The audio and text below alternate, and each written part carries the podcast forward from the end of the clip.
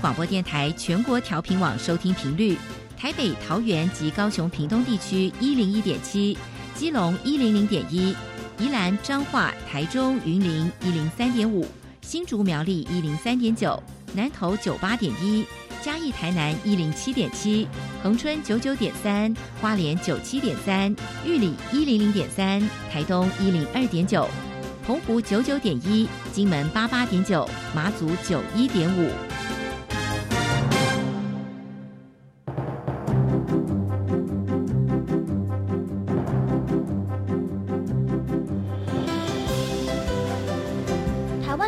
要怎么做，才能使孩子面对未来的社会呢？当我们期待学习者改变的同时，也期待教师的教学方法跟着改变，家长的观念也一起改变。一起携手，协力同行。于林校长带您探索、自发、互动、共好的十二年国教新课程，听见台湾教育的改变。欢迎收听《国教协作向前行》。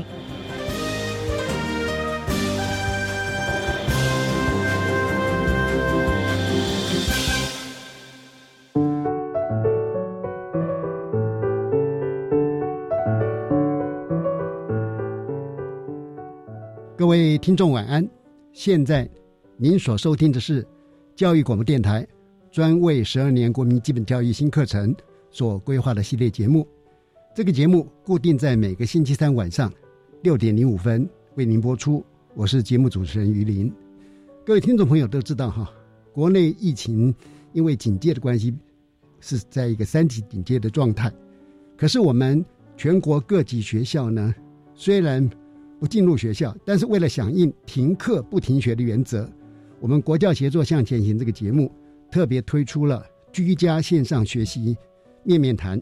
我们连续四周的特辑呢，会从政府的推动、学术专业、国际经验以及国内现况这四个面向去了解线上的教与学。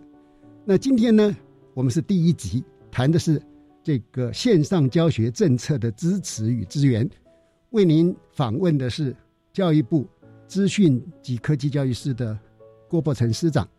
呃，我想先为各位介绍我们今天的贵宾。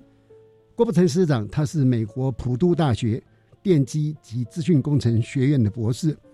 那么，因为出身学术界的关系呢，都在学术单位服务哈。他曾经分别担任过国立台中教育大学。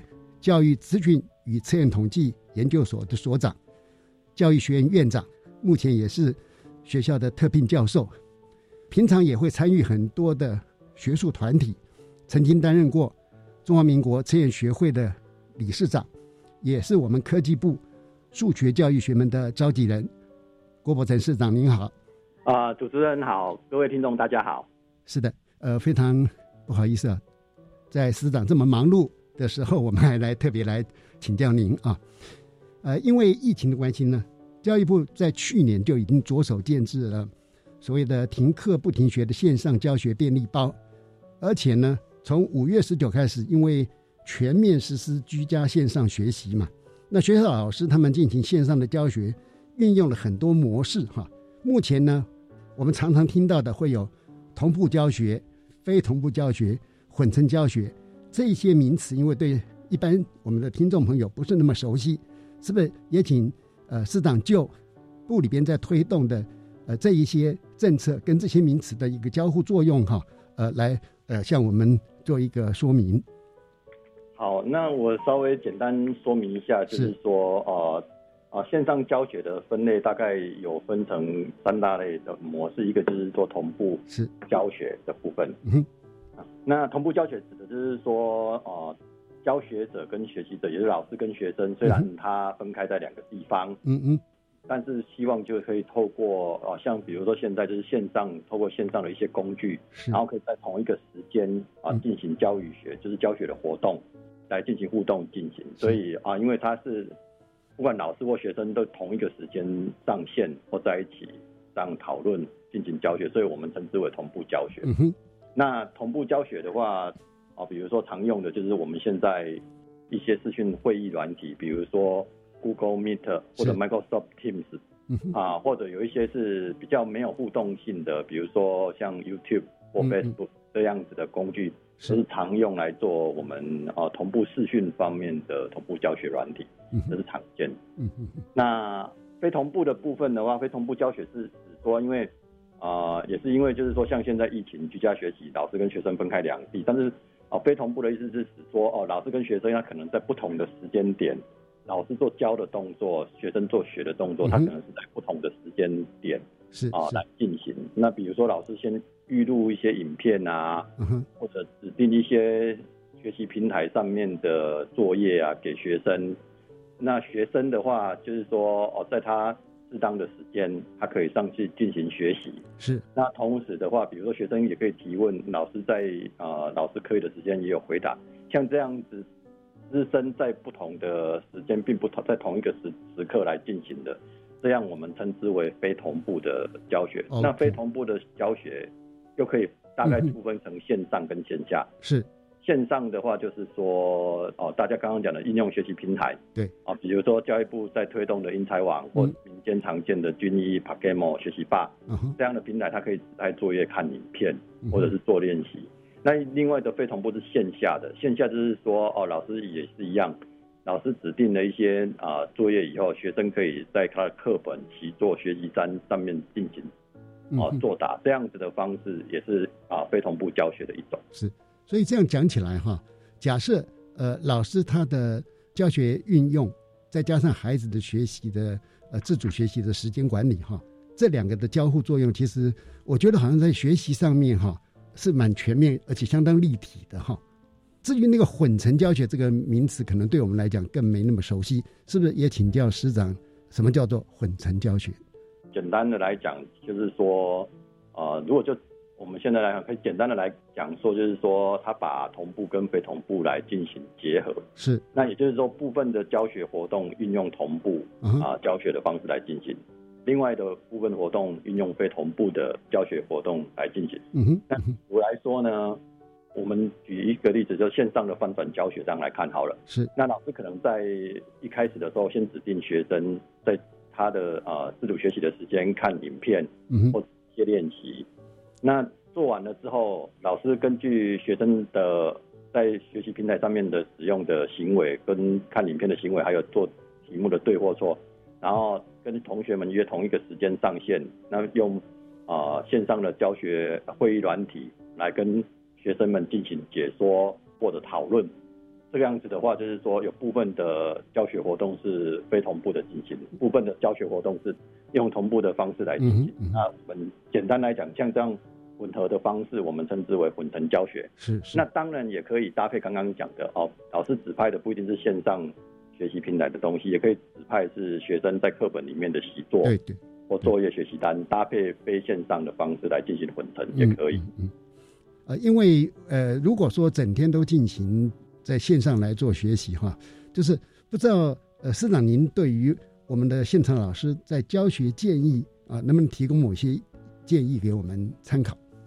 非常建议就是说哦，如同主持人刚刚讲到的，就是说其实。从很多国内外的研究来看，哦，单一形态，比如说一直都用同步或一直都用非同步的教学方式，其实并不一定好。嗯嗯，哦，大部分的话会建立混成教学的方式，会效果会比较好。那有些国外的研究指出，哦，各占一半不错。也有人也有学者建议，就是说三七分或五五分。三七分的话是指说非同步的。七同步的三啊五五分当然就是同步跟非同步各占一半，嗯嗯啊都有这样子的建议的方式。那为什么这样建议呢？那因为一直同步的话，事实上的话，如同主持人讲，老师会累，学生也会累，所以就是说交叉穿错的进行的话，这样看起来的啊学习效果会比较好。是。那同时也要注意的就是说，呃在同步进行的时候，也可以呃建议就是说老师们可以让呃，同学有一些发表讨论的一些呃活动的进行，是是是。那比如说分派一些小组活动，嗯哼，像部里面现在在推的有，比如说有四，我们称之为类似自主学习的自学活动，就是说学生自学，然后小组之间组内会共学，嗯哼，然然后小组之间会有组间的互学，组内的共学是指说小组各自小组内讨论，对，那组间的互学是指说小组跟小组之间，他可以发表他们讨论的结果或他们的作品，嗯嗯嗯，这些，然后还有一个步骤叫教师导学，教师导学就是指说老师根据啊刚刚学生自学的结果或者小组讨论的一些结果分享的结果，来引导学生啊往一些。正确的方向或弥补啊，指导一些学生不足的方向来进行讨论。所以这个我们啊，虽然在实体课程中会用这样的四种学习活动来进行啊，在线上的时候也可以用这样的四种学习活动来进行。但我们看过来讲，更可以养成学生啊自主学习的能力。因为这样听起来哈，其实如果老师他能够根据他自己跟孩子们的呃理解嘛哈。刚刚讲的，不管是运用的时间的比例也好，哈，或者呢是同步、非同步、线上、线下，哈，甚至于可能一般社会大众很难理解，说哦，现在我们的线上教学已经可以做到说互动啊。刚刚的互动包含，比如说老师跟学生的互动嘛，还有学生跟学生间的互动啊。因为我们在前一阵子我们做的分组合作学习、学习共同体等等，哈。可以把这样的一个场景，可以在线上教学上面来应用，是的，啊，是。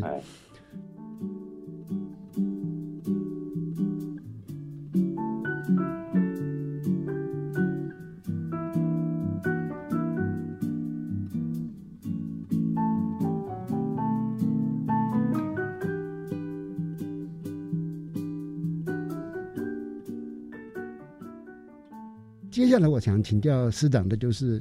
因为线上教学哈，毕竟对大多数老师来讲是一个新的挑战嘛哈。那其实老师也要学习了哈。那常见的一些问题就包含硬体设备啦、网络啦，或者资源很多，可是他要如何去做适性选择啊？那就这一个部分，不知道说市长您的看法如何？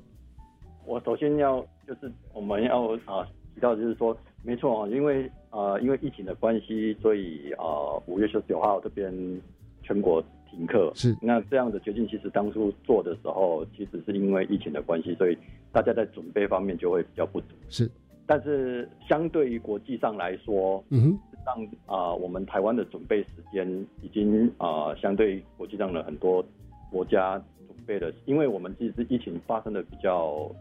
呃，冲击来的比较晚，是，所以这样准备的时间相对多一点。是是。那以国际上的一些国家，比如说美国或者英国，是在准备方面事实上是相对是比较充足的。我们台湾老师的准备事实上也也是一样。对。哦，所以虽然还是有一些不足的地方，但是如果我们比较国际上的情形来看，台湾的准备事实上是相对是短的，老师准备起来也是相对快的。是。然后。再来就是说，教育部这边，也就是说，其实啊，刚刚讲到的线上教学，其实会有软硬体一些方面的问题。对对。那我在也希望可以借着这个节目来来让各位了解，就是说，教育部这边其实，在线上教学，大家都知道，我们需要可能啊，学生回家啊居家学习的时候，需要有一些载具，对，有网络。嗯哼。那教育部这边其实都有提供经济弱势的学生的一些载具的借用。嗯哼。的一些个服务大部分是说，啊，我们希望就是说由学校来了解，因为学校是跟第一线的的学生接触最密切的。是。那学校这边优先由学校里面的设备来借用，如果学校的设备借用不足的时候，可以向县市政府的教育局处来申请借用。嗯那目前所有的县市政府教育局处都有这样的借用的服务。嗯来提供。那如果县市政府不足的时候，也会向教育部这边呃来申请。是，哦，是。那所以教育部这边也是有提供各县市政府这样的申请跟借用的一些载具。嗯嗯。所以目就我们目前调查的状况来讲，很多大部分县市政府的话，目前都逐渐补足了这一块的学生的需求。嗯。但有一些可能是家庭里面啊有多个学生或载具不够的，也也希望就是说可以。直接跟学校反映，学校也会代替我们的学生来跟啊县市政府跟教育部这边来申请相关的借用。这个是啊，希望透过这个节目可以来来让大家啊尽量来啊，如果遇到线上学习的时候有任何困难，可以跟我们来反映。这是第一个。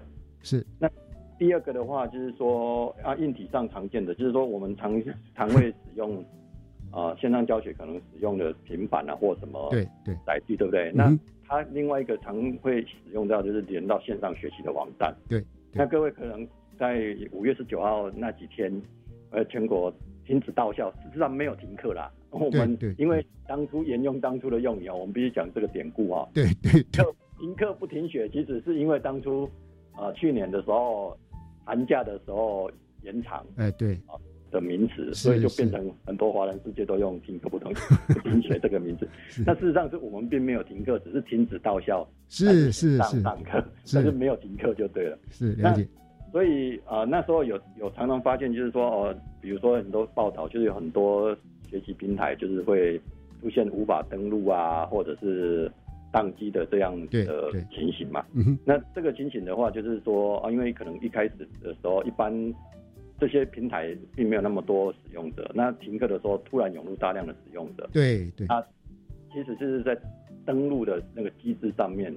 没办法瞬间让那么多人登录，是是，所以其实各县市政府还有啊民间的平台，其实都有遇到类似这样子的问题。教育部这边啊也有遇到，是那其实这样子的状况底下，各大平台其实他们都有赶快增加相关的伺服器，所以目前大部分这样登录的情形都应该是的确有解决了。是是哦，初期那几天有用分流的，是是不用登录的。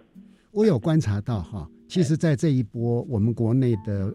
各大平台的回应非常快速了，那么地方政府也在教育部的指导之下，就是有关刚那个弱势孩子载具的使用哈，其实那个回应的速度算是蛮快的。嗯，我想是不是接下来就请教司长，因为好，我们现在的硬体了、平台了、流量都够了嘛哈，频宽都好了，那在整个资源的适性选择上面，不知道您呃是不是也可以给我们做一个呃说明布局？啊，教育部这边其实提供了呃，各位可以上去打英才网，就可以看到哦，里面有一系列的资源哈，是包含就是说呃，教育部这边建制英才网的从小学到高中啊，国英数字啊，几乎这样子的数位学习的教材也都在上面。嗯，那同时啊啊，也有跟啊，就台达电子的文教基金会合作开发的 Data Moose。这些是比较提供高中高职这方面啊所需要的一些课程啊，有数学、物理、化学、生物、地科这些的资源。同时，我们也有把一些实作，就是高职方面可能啊，计算教育有一些实作需要的线上学习的影片，是我们也有放在啊教育部的平台上。嗯此外，有一个就是说啊，有一些针对可能低年级学生，他可能不适合在进行线上学习或。啊，有一些家里可能觉得呃用电视来看会比较好的，所以我们也研发了一些啊叫做一起线上看，还有把各县市政府有关电视上面的教学收集在那个什么这个呃网站上面，所以呃可以也可以请各位听众啊可以打英才网，然后就可以搜寻到这些会诊的资源。啊，在线上提供给不管我们的老师、学生或家长都可以使用。是是，其实呃，我相信目前的资源是相当丰富，但是我们会鼓励家长、老师跟孩子哈，呃，都能够呃运用它，甚至于一般社会大众，只要您关心教育哦，你可能也有办法呃，透过这样的方式去理解哈。那接下来呢，就是因为我们知道现在小中高都有嘛，对不对？小学、国中、高中，然后高中有有技高有普高。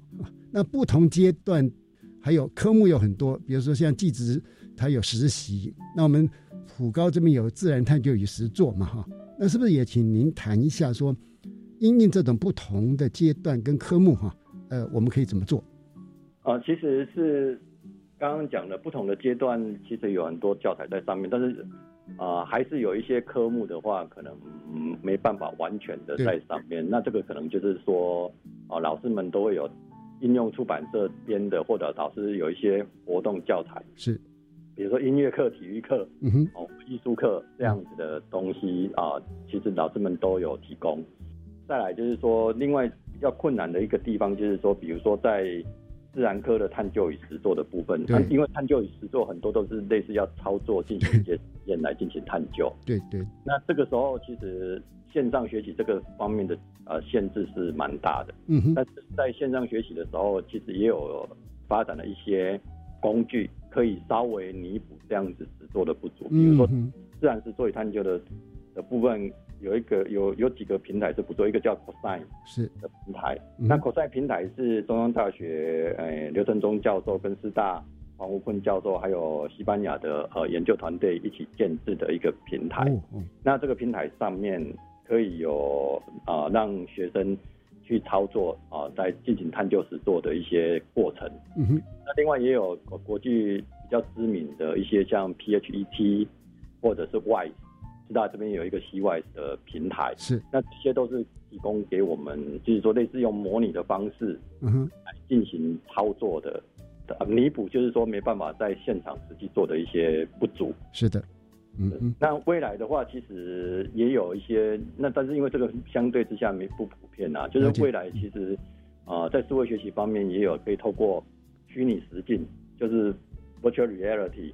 或者是扩增实境的这个部分的技术来协助，就是说哦，如果没办法在现场进行实作的时候啊的一个替代的做法。是，我觉得说以我们的应用来讲哈，我们的速度也算是蛮快的哈。那当我们现在有这么多的教学的内容之后哈，当然我们会关心批量方式要怎么做。我们知道师长您也是批量方面的权威嘛，那是不是也可以诶为我们做一点点说明？好，那评量方面，事实上，呃，因为由于因为学生都在居家学习嘛，所以这个评量的方式其实跟一般在学校在课堂上的时候，其实是会有些不同，差异都蛮大的不同的，是差异。所以啊，在这里也就是说，其实因为这个原因，所以要达到以前像纸笔测验，大家同时在同一个时间。考试有一些哦，比如相对公平性，彼此防止作弊这样子的做法来讲，事实上是很难达到的。是是这个部分，所以啊，老师或者家长其实啊，我们也是呼吁，就是说，在这个部分，就是不要太为了像以前一样，为了达到这样的程度的来来进行，哎，不要分分计较要求啦。对对对对。所以因为这个是特殊的情况，那其实但是实际上我们在线上。学习的时候更注重的应该是说，他在学习的过程中有没有哪一些是不会的，嗯嗯，哪一些东西是需要补救的，是。啊，所以我觉得啊，现在有很多学习平台上面其实都有一些诊断测验，是。上面啊可以帮助学生在学科的部分了解他哪里不足，嗯，那这个其实比传统的纸笔测验更深刻，嗯对。更深入还好使用，而且补救会及时搭配。对，所以这个样子的方式，就是说我们把它转换成另外一个观点，把偏量来当做了解学生哪里学习不足的地方，哦，来进行补充或补救的教学，这样子的观点来转换，我建议是比较好的的部分。那另外有一有一些，比如说可以做实做的部分，比如说有一些学生可能体育课有一些，或者艺术课或者音乐课有一些表演或一些作品。的展示啊，或者是有一些，比如说公民或其他的课程小组讨论的结果或分享表达，这些都也可以来作为我们多元评量的一环。是，所以在疫情的居家学习的期间，我们会建议就是说评量的方式采多元评量的方式来进行，并不一定要到像传统食品测验这个样子。OK 的方式来做。好，OK，因为这是我们。国内哈第一次碰到这么大规模的是一种全面的孩子居家学习的状态哈，所以呃我们想要请教您的还很多，是不是我们就先听一段音乐之后哈，再继续请教师长？好，谢谢。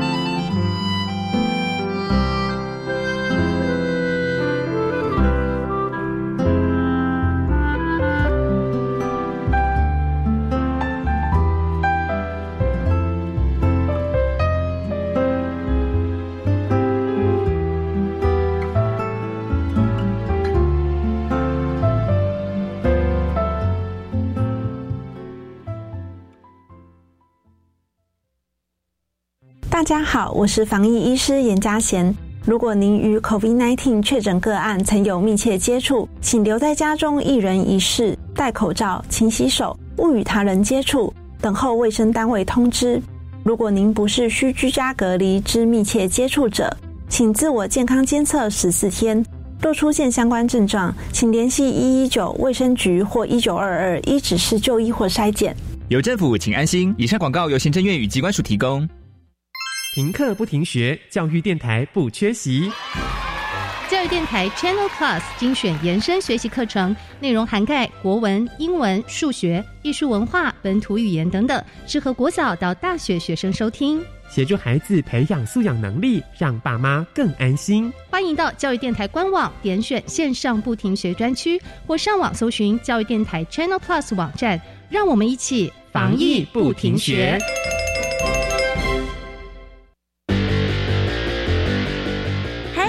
我是青年故事馆节目主持人涂杰，职业探索、创新培力、公共参与、国际行动、壮游体验，哪一个面向是青年的你愿意花时间去做改变与感动的呢？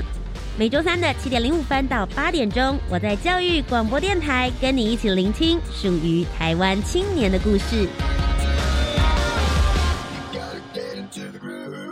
大家好，我们是台湾弦乐团。我们都在教育广播电台。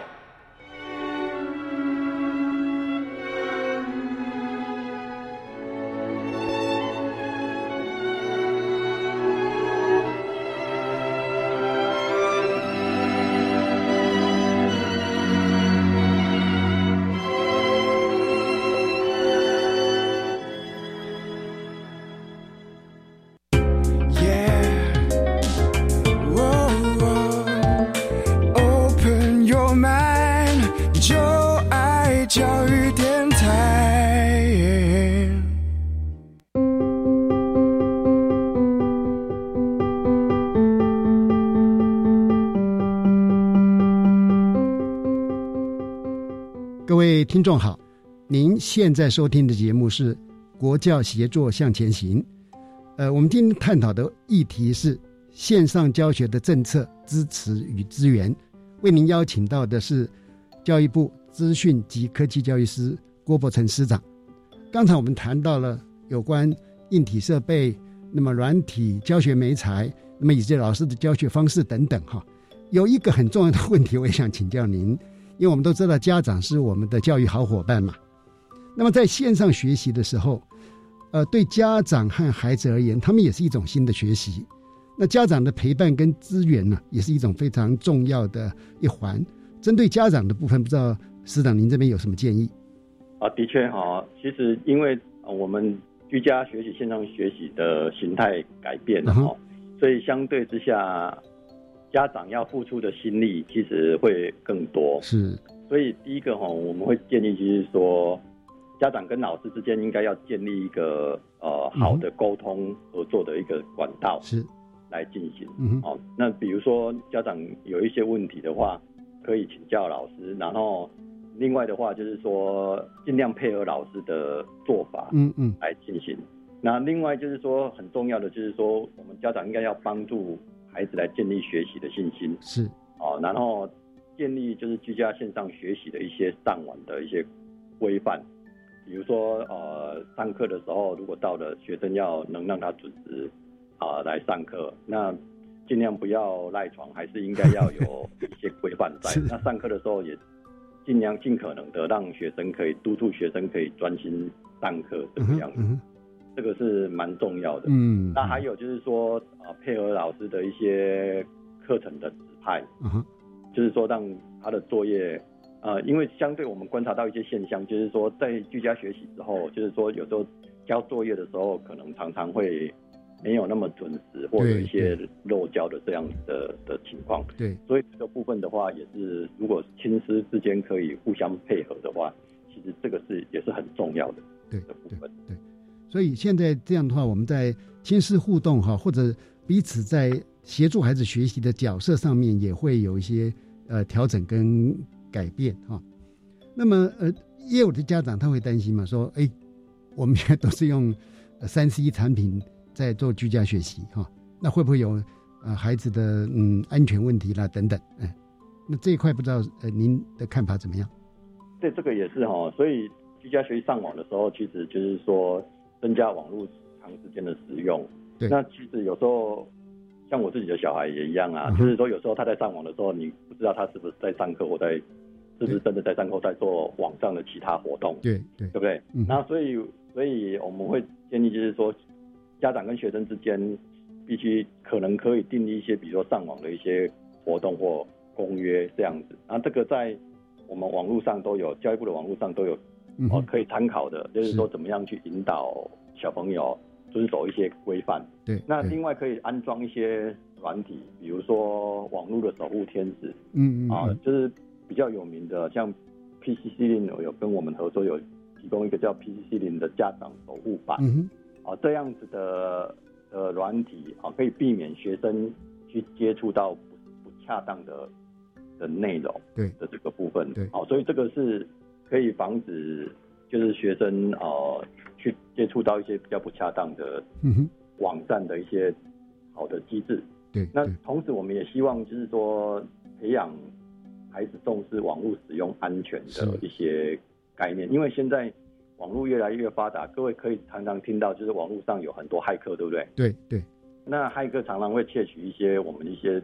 资料或造成我们一些损害。嗯嗯。那如果在家里的时候，学生使用的是家长的电脑，嗯，但是他又没有注重到网络的安全，比如说不要去点选不明的网址，对对，或者是人家传给你什么不熟的人或什么，你就是好奇去点它，嗯，然后这样子的话就很容易中毒嘛，嗯嗯，这个窃取。所以比如说要定期的更换密码，这些都是我们家长除了老师以外。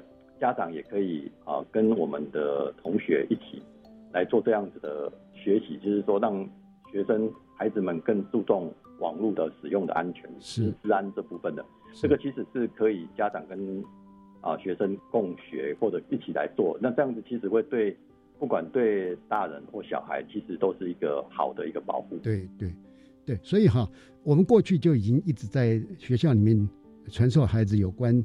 资讯或数位方面的素养，哈，可是呢，呃，那个时候会变成比较多在谈认知，现在是一个真实情境的操作，同时呢，家长会亲眼的看着孩子他在呃资讯设备方面的使用啊，顺便呢可以呃协助他去了解资讯安全呐，或者说网络伦理啊这些问题啊，也可以对孩子的未来或者整个全民的资讯素养的提升啊，也是一个。非常好的，非常大的一个帮助啊！对，就像主持人讲的，这个是啊，虽然我们都不愿意一起发生，但是事实上这一次这样子的大规模的居家线上学习，其实是啊，网络上常常常笑话，就是全民资讯素养的的大提升哦。对对对。那老师的素养、资讯线上教学素养提升，家长的资讯素养也提升，因为他要帮助 对对跟着提升啊！哦。对。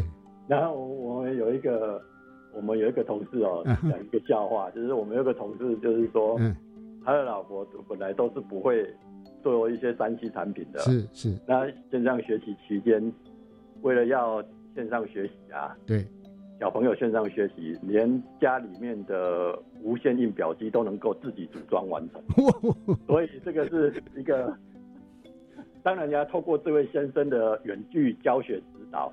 来帮助家中安装，所以这个是实际的案例，但是就是说只是发生在我们周遭啊，就是说可以看到全民资讯素养的提升，嗯但是这个也是让我们，啊，由于世界各国其实都面临这样的停课，对，是让世界各国的学生他们的的学生的资讯素养或网络使用，因为这段时间停课在家的关系，是大家的资讯素养都提升了，对对，而且像这个也是。像刚刚您讲那个例子，我觉得很有趣。为什么？因为他也是非常善用这个线上教学的方式，来协助他的呃太太呢，来完成这样一个重要的工作任务。是。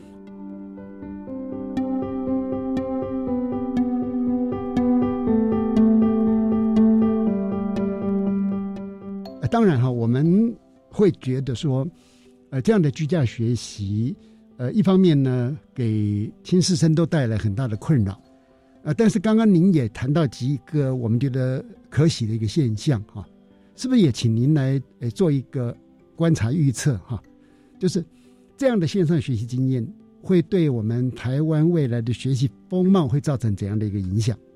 哦，抱歉，我再补充一下啊，就是刚刚其实提到家长的部分，还要希望家长可以是提醒学生，就是不要在电脑面前待太久，这个我们一定要说的，就是不要在电脑面前待待太久。嗯嗯嗯。呃，要起来活动一下，然后眼睛要注意眼睛的视力的保保健哦，常常看过这个我们再三都要要先讲抱歉。那至于未来哈，哦，未来其实因为经过这次这一次的疫情哦，其实教育部这边有提供了很多的老师的线上教学啊研习，在线研习。嗯哼。那我如果有时间的话，我都会尽量上去是看一下老师们的研习，然后同时也会请各位老师啊上线上老师来。谈一下，就是说他们发现，他们经过了两三周的，啊三四周的那个什么线上教学了以后，他们发现，如果未来他们再回到教室里面的话，是，那他们会还是传统的教学吗？嗯，大部分的老师都回答，几乎百分之九十九的老师都回答，就是再回到课堂上的教学都会跟以前不一样。嗯啊，因为老师们都逐渐习惯使用这些平台工具。数位内容是可以让老师们的教学更丰富，嗯，所以，这是未来一定会逐渐朝着这方面来进行。是，那事实上，联合国教科文组织在二零一九年的六月，他提出了一个啊新的呃的宣言，叫做啊人工智慧与教育的共识。嗯哼，哦，那在这个共识，它是呼吁，就是我们的国家应该要提供给我们的师生新的有关培训，就是。上课教学的一个新的模式，这个模式用就是希望透过人工智慧的啊线上的学习系统，嗯嗯啊，这个是国家应该要提供的，给我们的师生，那他的学习形态就会改变。嗯，那第二个就是说，老师们对要会善用这些工具，人工智慧的工具来帮助他的教学的进行。嗯，好，所以这个其实就是说，呃，无形中这次的疫情的居家学习都是。促进了这样子的，刚刚讲联合国人工智慧与教育的共识的实现这个部分。是。那再来就是说，未来可能的要进行的，就是说，我们希望可以，这也是国际的趋势啊，就是运用数位科技来提升啊学生的自主学习的能力。嗯嗯嗯，这个是很重要，因为学生自主学习能力提升的话，他对。很多领域的学习都是有帮助的，嗯。啊，国内外的研究都有显示，就是说学生自主学习能力越强，他的很多科目，国英数字这些科目的成绩其实会跟着变好。是，所以培养自主学习能力不是浪费时间，它是为了他们的终身学习，跟其实也影响到他不同领域的的学习成效。是，所以刚刚师长提到有关自主学习那一个部分，哈。刚好跟我们的一零八新课纲，呃，完全一致啊。特别是呃，那个把终身学习的概念也都已经纳入，同时有这么好的工具哈，他可以在家里透过网络、透过线上的方式，他就可以呃走到世界各地去看啊。所以这个部分是值得我们关注的。那呃，因为我们知道说，教育云是教育部的线上学习讯息园地嘛，是不是也请您？对线上教学便利包这一个部分，呃，向我们社会大众做一个解说。好，那线上教学便利包其实是啊，因应我们啊，就是疫情的时候发生的时候，就是说要进行线上学习，是教育部同整的一些公司部门的一些线上教学资源的一些啊的一个讯息的公开的一个网站。那在这个线上教学便利包上面，我们会有刚刚其实有提到，就是说。啊，如果比如说我们的学生，如果他需要上网的时候，他如果是经济弱势的学生，我们提供免费的四 G 网卡。嗯哼。那有哪一些网卡，县市政府都有可以提供？那就五大电信业者有提供，像这些讯息我们都会公布。另外也有一些业者，他有提供给我们的非弱势的学生，就是一般的学生，他的上网吃到饱的。服务比较便宜的优惠方案是这些在上面也都会有，那也会有刚刚提到的，就是说如何进行同步、非同步混教学的这些的做法的相关的影片。嗯嗯嗯。那同时我们也会公告，就是说哦，在这段时间，老师们很可能很需要的就是线上教学的一些真人活动课程。对。那我们也都会在啊教学便利包这里公告，就是说一系列的线上教学课程，包含同步、非同步混成这方面。嗯哼。那应用不同的软体，比如说应用 Google Meet、Google Classroom 哦，或英才网、Microsoft Teams 这些用不同的软体来进行这些教学的一些模式，嗯都会在线上教学便利包上面有一些公告分享。是。呃，其实我们还有很多呃有趣的话题啊，想要请教。呃，师长，不过因为时间的关系哈，那我们是不是就有机会改天再约您？那现在请您呃用两分钟的时间为呃我们今天讨论的这个主题做一个小的结论。好，啊，谢谢主持人。那其实哈，居家线上学习虽然啊来的很突然，是啊，也带给我们很多师生的家长的一些不便。嗯，但是经过这几个礼拜的努力。我们的师生啊，其实慢慢的都已经渐入佳境。嗯哼，教育部这边在提供我们所需要的资源，也透过这一次的有关的包含我们的防疫的预算，目前也正在审议的的部分，也都编组了相关的一些需要的预算来提供给我们。哦，需要不管硬体或软体设备，我们的师生。那未来的话，希望就是说透过这样子的远距教学。我们可以让我们的师生的资讯、数位学习的能力啊迈进一大步，让我们就是说未来当疫情过后回到我们学校上课的时候，能够让我们的啊数位科技帮助我们老师还有老师的教学，还有学生的学习更多。嗯，今天非常感谢郭伯成师长来到电台跟听众朋友们分享，也谢谢大家的收听。郭伯成师长，晚安。晚安，谢谢主持人，谢谢各位听众。接着，请收听由南英主持的课纲交流道。老师、同学、家长们请注意，关于十二年国教新课纲的疑难问题与解答，都在课纲交流道。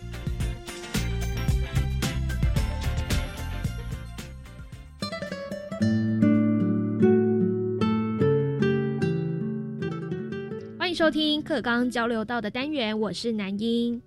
全国升级三级的警戒以来呢，学校停止实体课程到六月二十八号哦。但是呢，停课不停学。将近这一个月的时间里面呢，吼，因此呢，学校就是转为线上教学的模式。不少老师啊，就是要摸索一些比较新的教学样态哦。但是呢，对他们而言也会带来不少的压力。所以呢，究竟对于原来不熟悉线上教学的老师，要如何的呃来鼓励他们做一些增能的动作呢？我们就来访问一下今天的来宾。欢迎到我们今天来宾呢，就是国立台湾大学电机工程系的叶秉成教授。教授您好。哎，大家好，听众朋友，大家好。是，那就请教授帮我们分享一下哦，就是对于这些可能原来就是不熟悉线上教学的老师，会鼓励他们如何进行增能呢？我觉得呃，原来对线上教育比较呃没有在做这方面的老师哈，我觉得现在但最大的挑战就是说，当我们去踏入一个不熟悉的东西的时候，其实我们心里面还是会有很多的一些。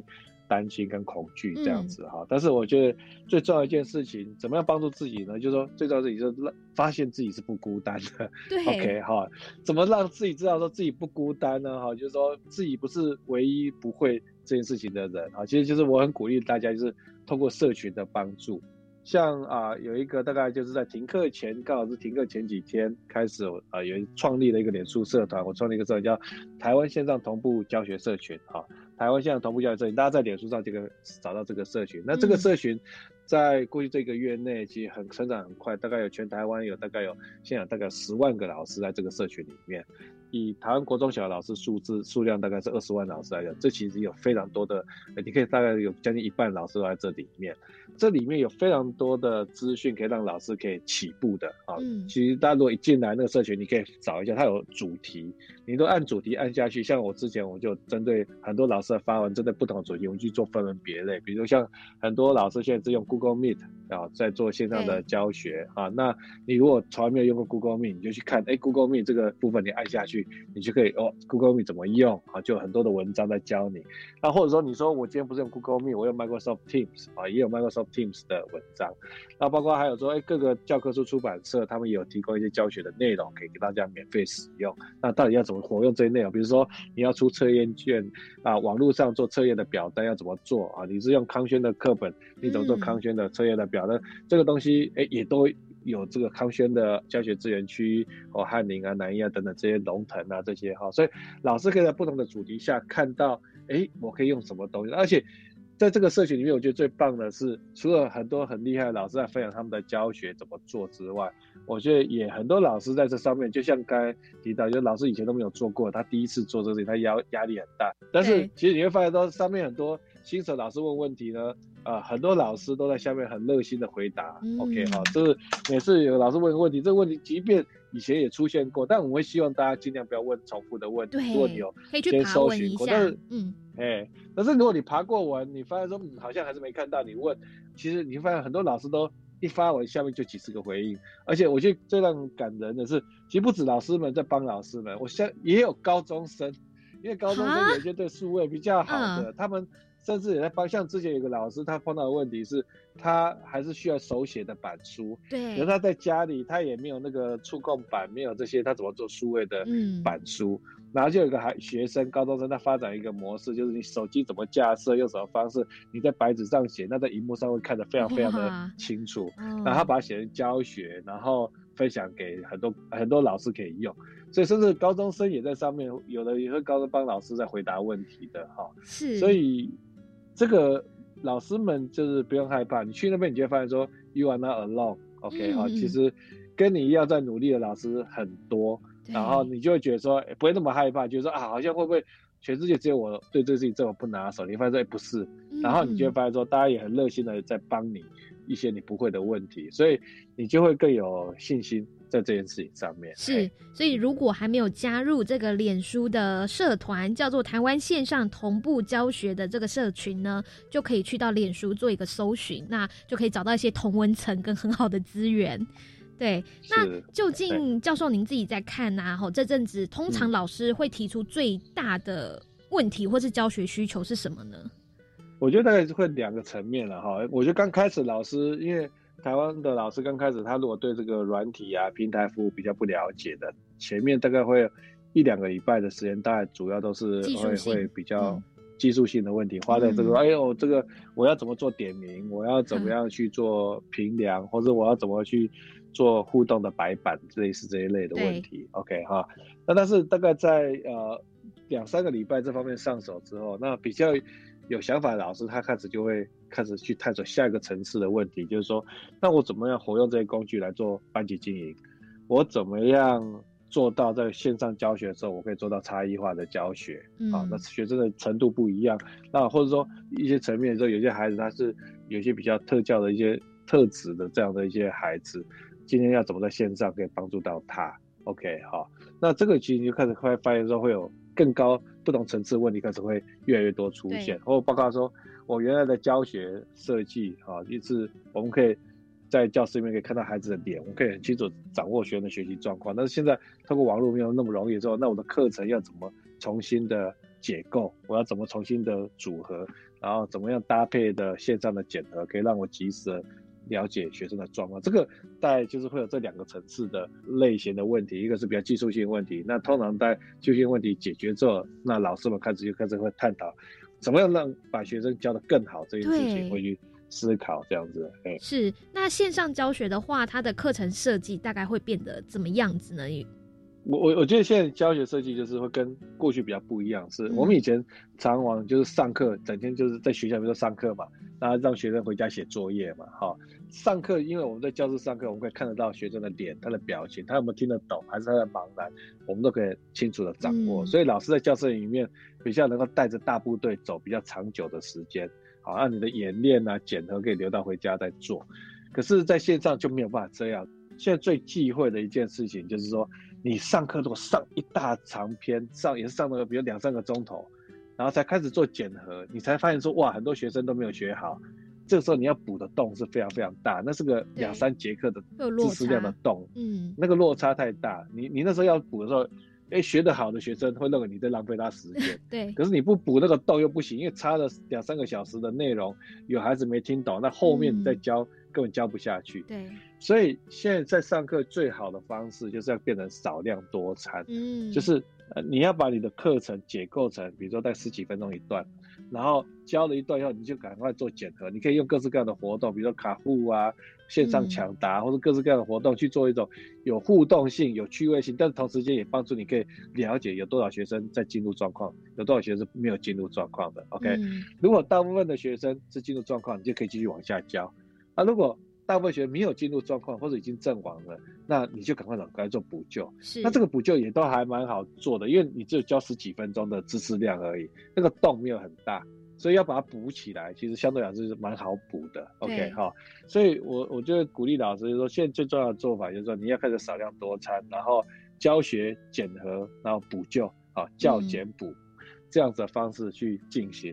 好，所以呢，我们的叶秉成教授就是提出了在。线上教学做一些课程规划的时候呢，就是教简补好这样的逻辑下面呢，好去带领，希望整个班级的学生都有跟得上这个进度。好，那如果今天听完我们课纲交流到的单元之后呢，哦，还没有加入这个社群，这个社群其实不只有老师可以加入，刚刚教授有提到高中生同学其实也可以加入，一起一同的来做讨论，对不对？对啊，就说其实只要对线上教学关心的，其实。包括现在是有很多是呃老师们哈，然后老师们其实除了国中小、高中老师、幼儿园老师也有之外哈，现在也也有大学教授，其实也蛮多在这里面的。然后那另外其实呃，我觉得很感动是国内外哈，包括像马来西亚的老师、新加坡的老师、香港老师，很多也都在这上面在跟大家做分享。跟互动这样子，因为台湾过去我们的教育圈也很多老师都会去这些地方去演讲交流，所以其实大家本来关系就很好。那在这个过程当中，其实大家他们呃很多其他国家的伙伴也都很愿意在那边做分享哈。然后另外也有一些家长啊，因为有一些家长他想要对线上教学多些了解啊，所以你也开始看到说最近有一些家长在问问题这样子哈。那但是我想整体上来讲，我们还是希望说这个部分就是只要。对线上教学关心、想要了解，都可以很欢迎，可以在这边可以得到你需要的资讯。好，那就欢迎大家可以搜寻脸书的这个社团，叫做台湾线上同步教学的社群呢，一同的来做讨论，或是有问问题的话，有有疑问的话呢，也都可以在这个社团当中提出。好，那就再次感谢我们今天的来宾，国立台湾大学电机工程系的叶秉成教授，吼，在我们今天的课纲交流道所做的分享，感谢教授。好，谢谢大家，晚安。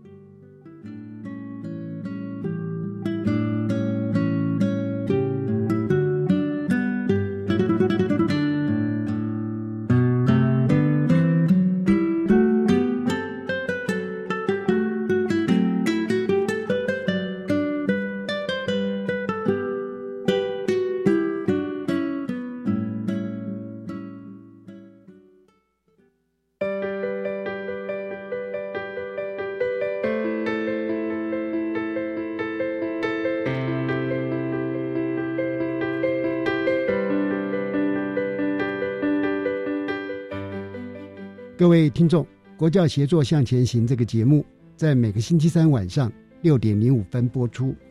下一集为您介绍的是线上教学的观察与关键。为您邀请到的贵宾是台大电机系叶秉成教授，欢迎您再次准时收听。晚安。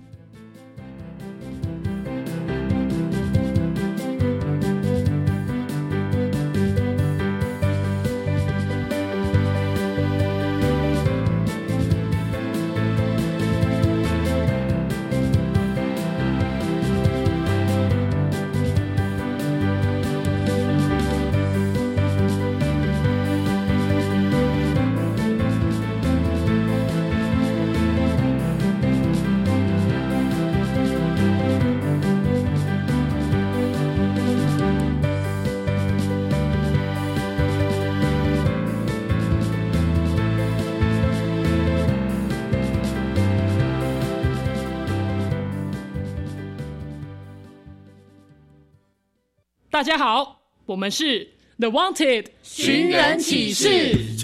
您现在收听的是国立教育广播电台。